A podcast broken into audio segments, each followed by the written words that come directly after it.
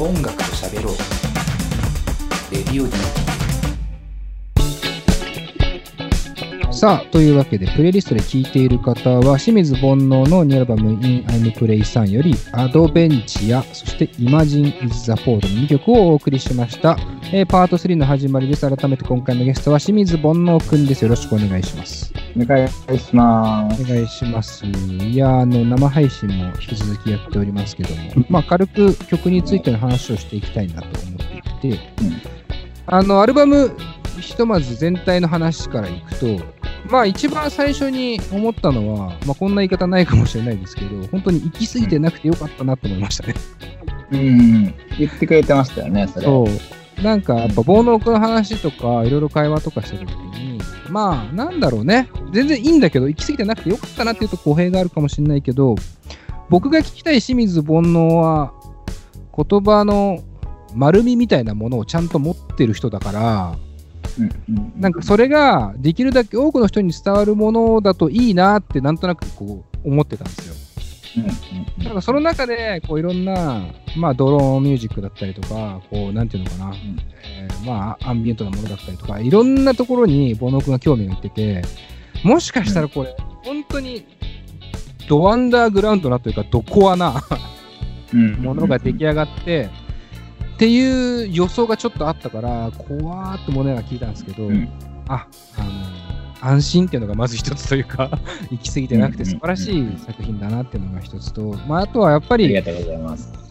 あのいろただそれだけあのいろんなものに興味がある人なんで、やっぱり音楽性もかなり幅広いな、音楽性というか、やっていることが幅広いなっていう感じがしていて、まあ、あのそこに対して僕も、うんどういうふうにまとめるべきだろうって思ってるところの、まあ、In I'm Play 3っていうタイトルが、僕の中ではしっくり全てをまとめてくれているというか、うんうんっていう感覚があって、まあそこでやなんか完結した、だからタイトルが僕は最後にこう、さっと書き記されているようなアルバムだなっていうイメージがあって、あのアルバムとしてのあのまとまりもとてもそこで出たなっていう感じが、あのとても良かったです。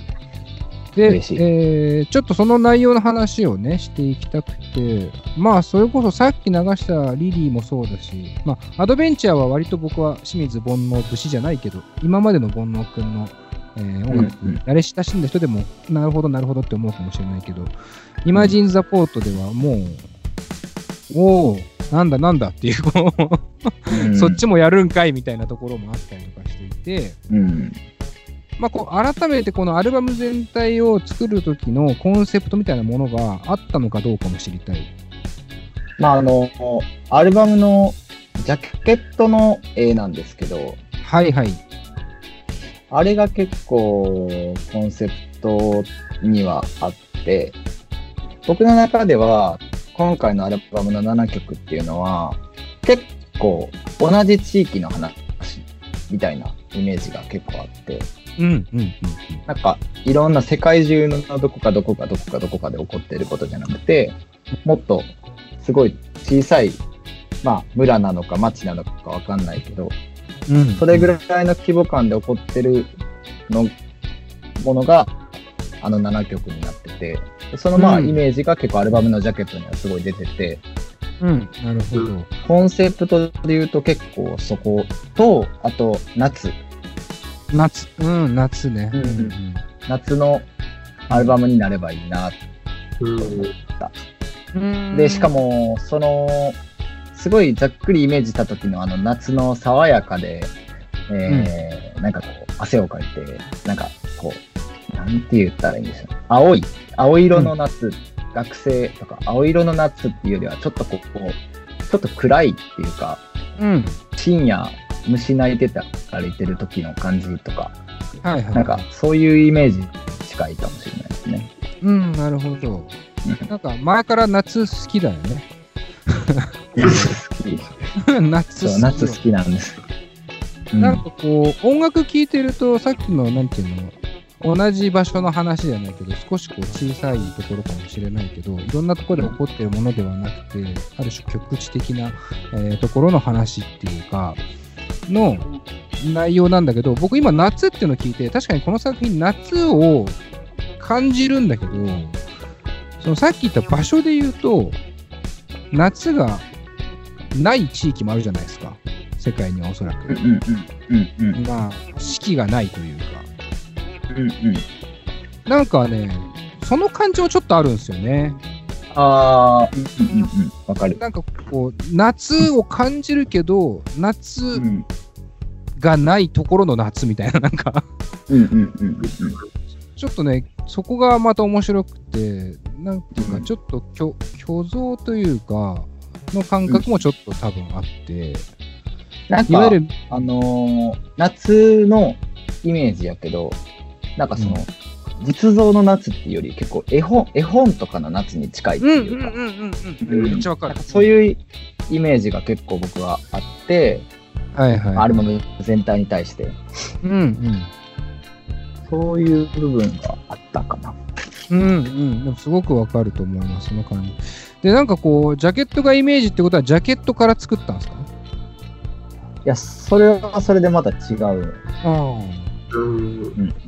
ちなみに、どなたが、これは、あその、レコーディングに参加してる、うん。あソトちゃんっていう子がいるんですけど、はいはい。最近その子とね、一緒にあの、アニメーションとかイラストのチームを作ってやってるんですけど、なるほど。さっきリディの MV もその子と一緒にやってて、うんうんうんで、それで一緒に、まあ、ジャケットとかも、あの、ジャケットっていうか、まあ、アルバムのデザインとかも全部一緒にやったりして、うん。うん。で、まあ、そのソットちゃん、その子は結構僕が口でこう、こういうイメージがあって曲とかがこうでって言って書いてくれた、ざっくり書いてくれた絵が、まあ、ほとんどこのジャケットの通りやって、えああ、かなり近いとこにおるなって思ったっていうか、それはね、すごい、でも、ジャケットが出来あ出来上がったというか、こういう感じと送ってくれた時にすごいびっくりしましたね、なんか。ー。うーん。ああ、ほとんど僕と同じ感じに捉えてるや、みたいな。うんうんうん。まあ、それはすちょっと、ごい不思議な感じでしたね、うんなんか。すごい、なんていうか、出会いとして、かなり貴重ですよね、その方との出会いっていうのは。いや、貴重ですね。本当に。でまあ、そこからさらにそれが作品に紹介していってっていうところの中で、まあ、なんだろうな、作品性の変化というかもそうなんですけど、まあ、それこそジャケットだって今まで全くテイストは違うじゃないですか。うんうんまあ、なんていうのかな、昭和的、昭和モダンじゃないけど、まあ、ちょっとコラージュっぽい感じもあって、で自分の写真もバシッと入っててみたいな。うんうんそことの明確な変化があるんですか？自分の気持ちだったりとか創作に対して。うん正直タイトルも気になってて、それも同じことなんですけど、広末涼子と道島ひかりからのうん、In I'm Play さんね。俺はなん。かいろいろ考えちゃったん。ですよね。どおおっていう。なん。か結構別にその、うん、でもまあそうよな言われたら確かになとはなるけど、なん。か結構地続きなん。です。ああ、はいはい。その別になん。かこう、うん。うん。階段一段飛ばしで行ったっていうより、まあ、うん。なん。か、ぐーって来てて、うんまあ、広島も言って2年ぐらい前なんで、まあそうだよね、そうだよね。まあ、そこの地続きの先に、もうそこがあったみたいな感じ。はいはいはい。これだからね、だから、お音を聞くと分かるなと思うんだよ。その音とか、いわゆるさ、煩悩君の音楽としてアウトプットされたものを聞くと、そんなに正直違和感ないし、うんなんていうか、別になんか、バーンって、うわ、全然方向転換したなとかって思わないんだけど、俺、あの、ディスコグラフィー見てると、この人一体何なんだろうって思っちゃうよね。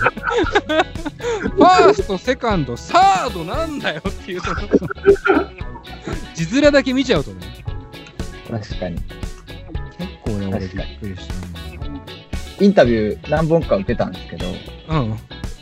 あんまりこそこまでその話になならんかったから、確かに今すごい言われて、逆になんでなんない俺、あなんかタイトルの話とかにはなったけど、うん、まあそうだよね。確かにその、ジャケットも全然違いますね。全然違うよね。全然違うな。結構俺は劇的な変化にも見えるんだよ、これはっていうか。人によっては。あ、でもなんかそれは結構全然ないんですよ。なんか、うん、なんか結構、だから、その、ギュに、ギュってこうひねって変えたみたいな感じはないから、はいはいはい。だから前のアルバムのジャケットも普通に好きやし、みたいなうん、う感じ。ん、うん。なんか、延長戦。延長戦ね。うんだこれがだから、なんだろうな、逆に言うと、僕は煩悩くんの今までのところの、えーまあ、タイトルとか、ジャケットのな、あのーイメージとかっていうところと、音楽の部分の、まあ、書くっていうかは、なんだろうな、むしろ誤解していた人が多いのかもなっていう気もしたんだよね。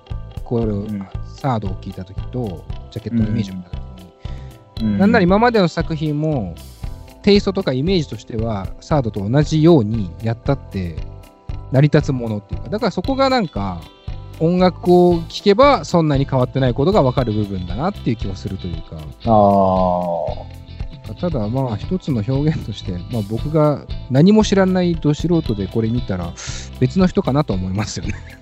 あ、確かに。それは僕も思いますね。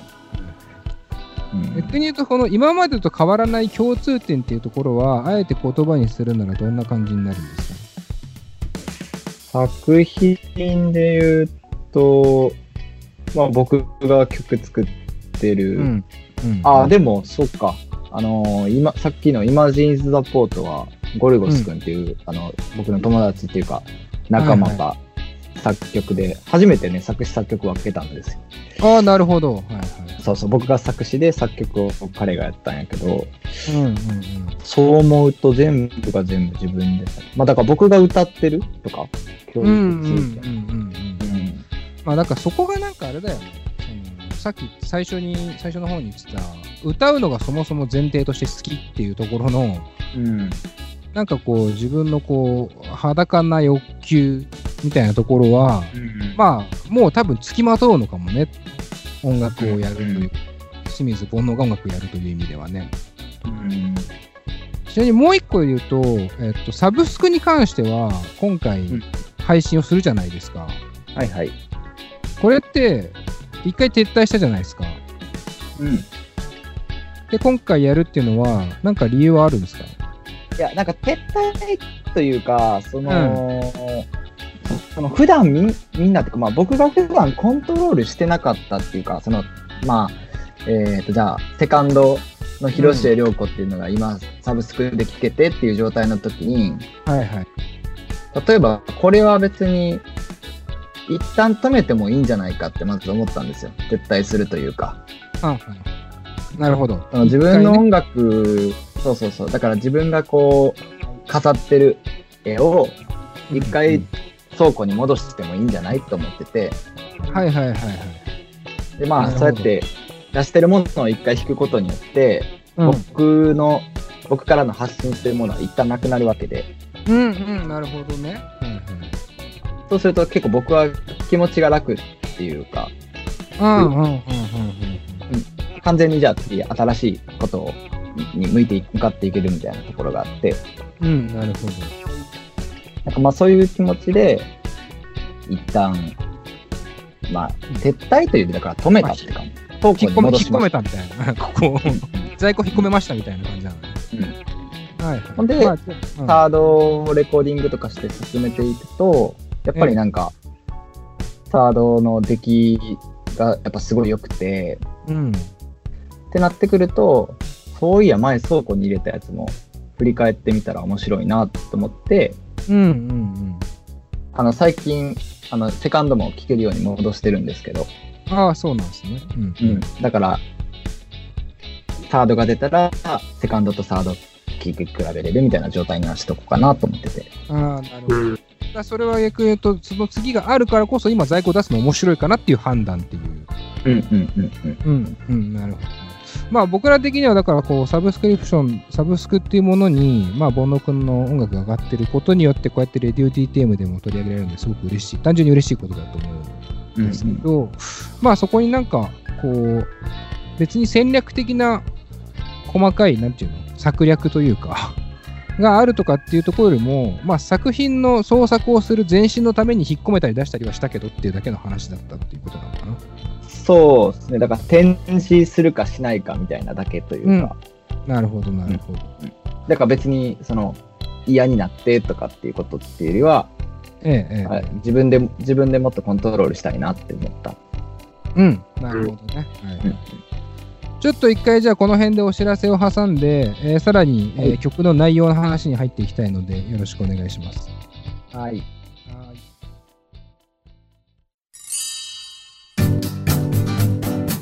現在レディオ DTM では番組で流す CM スポットの枠を販売しております毎月3万件を超えるアクセス数がある音楽番組を使って効率的にイベントの告知や企業 PR などをしてみませんか？詳しくは番組サイト内の特設ページをご覧ください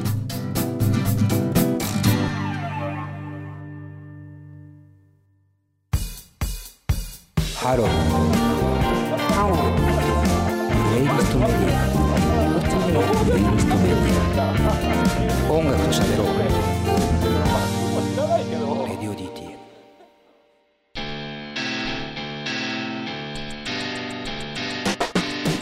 さあ、というわけで、えーさらにもうちょっと話をしたいので、えーエンディング的な立ち位置なんですけど、少し長めに話させてください。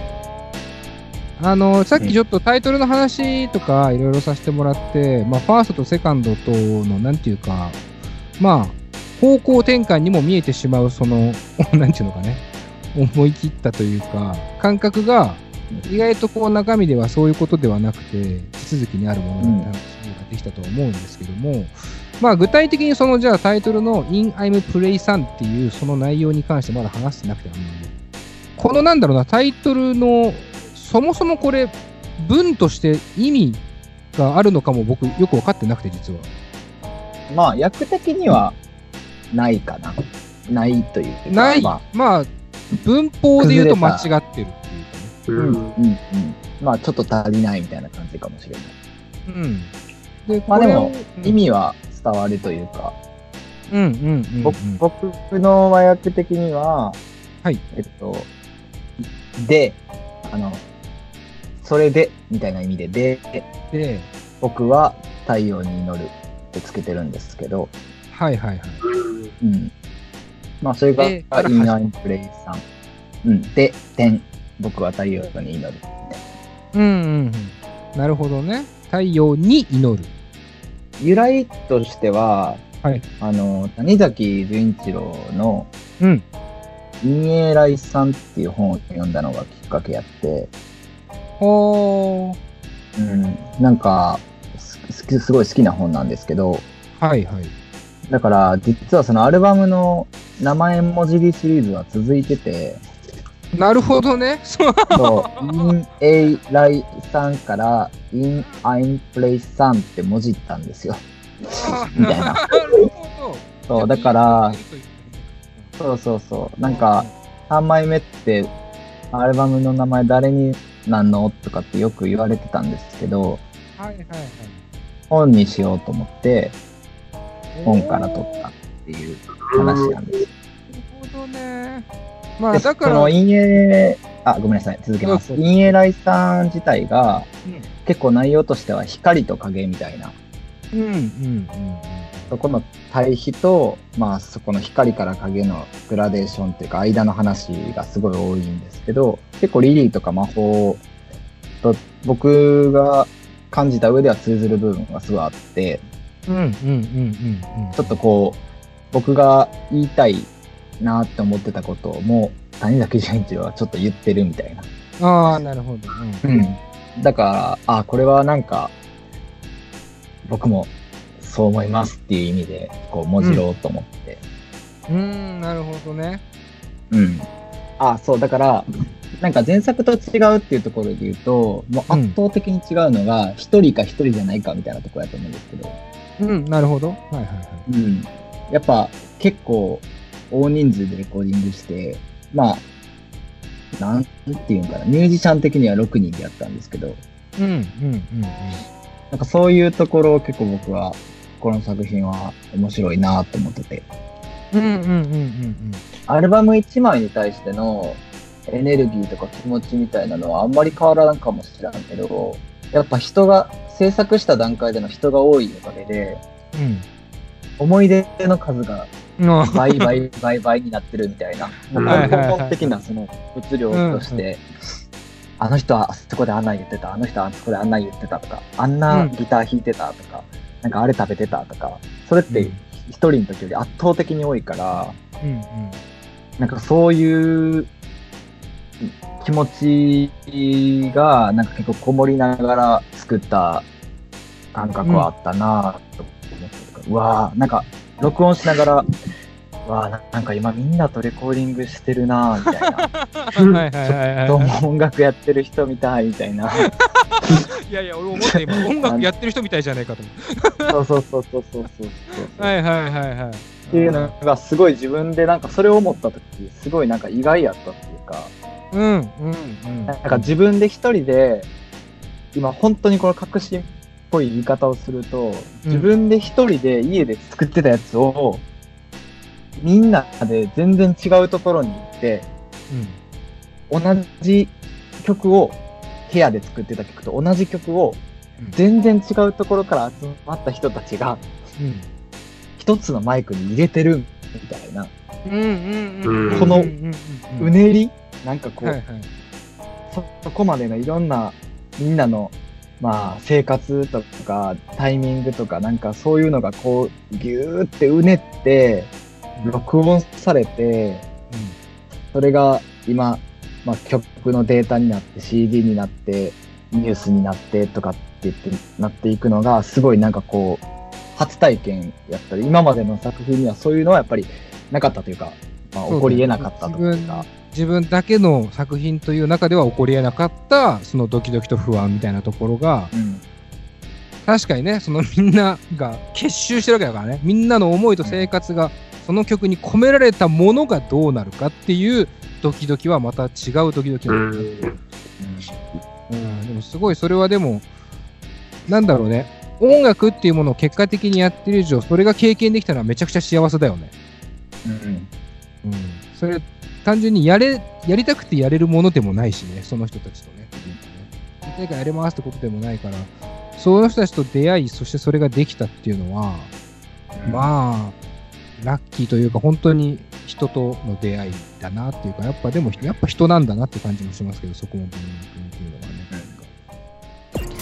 まああの今日いろんな話を生配信でも配信でもしてるんでまあ煩悩くんなんからしさみたいなところは今の話もそうだし、うん。なんだろうね、あのーさっきのパロディの引用元の話もそうですけど、要は満島ひかりから広末涼子ってきて谷崎潤一郎の本のタイトルっていう、うん。その落差みたいなところを、なんか、まあでもそれ、意外と同じなんですよっていう顔をしてやれてる煩悩くんっていうのは、多分それはそれで、なんだろうね、今の話とまた違う個人の煩悩くんだと思ってて、なんかそれが、煩悩くんの面白さというか、だし、あとこれ全然関係ない僕の思い出話ですけど、煩悩くんとの。一回、煩悩くんがあの一緒に旅行したいですね。なんか、インタビューかなんかの、あの、時に僕に言ってくれたの。うん一緒に旅行、なおさんとしてみたいなって言われて、僕は絶対にしたくないって言ったの、その時に。で、で、煩悩くんが、え、なんでですか？しましょうよ。僕、すぐ川とか飛び込みますよって言われたの。で、俺はその時に、だからしたくないんだよって言ったんだけど、なんか、俺、それって、なんだろうな、めっちゃいいなと思った、その会話してる時自分が。うんああ、ちゃんと俺、この人のこ、この人と旅行したくないなって思ったし、でもこの人のこと超好きだなって思ったっていう、そのなんか、なんかどっちもあんなと思って、なんかね、そその、いやでも実際、実際行ったら川には飛び込みませんよ。そこもいいね。わかる？わかるわかる。うん。一番飛び込まんタイプなんやで。服汚れるしね。うんあの、いろんなところに現れてると思いますよ、そういうのがっていうか、タイトルの話もそうだし、さっきの人が、人と一緒にやるっていうこともそうだし、なんかね、その辺が煩悩くんの面白さだなっていう感じはね、あの僕はしているので、あの、まあ、サブスクでそれこそ、あの、今回のアルバムも聴けるということなので、まあ、あの、DTM を聴いている方々のそれぞれの受け取り方で、えーいろんな感じ方をしてもらえたらなという気はしております。はい。えーっと、それでは、えーっと、リモートゲスト、ゲストの方にはですね、番組を聞いているリスナーに、えーこんな時こそ音楽をというテーマで一曲選曲してもらってますということで、まあ、あの、簡単に言うと好きな曲を選んでくださいという感じなんですが、えー、ボンド君からじゃあ選曲をした曲をお願いします。はい。ええー僕の好きな曲ですね。デビッド・ダーリンザ・ウルブヌで、うんタイトルこれね、ランガー・ランガー・カン・イーレイかなです。どうぞ。はい。というわけで、えー今週のゲストは清水ボンド君でした。ありがとうございます。アルバム聴いてください。買ってください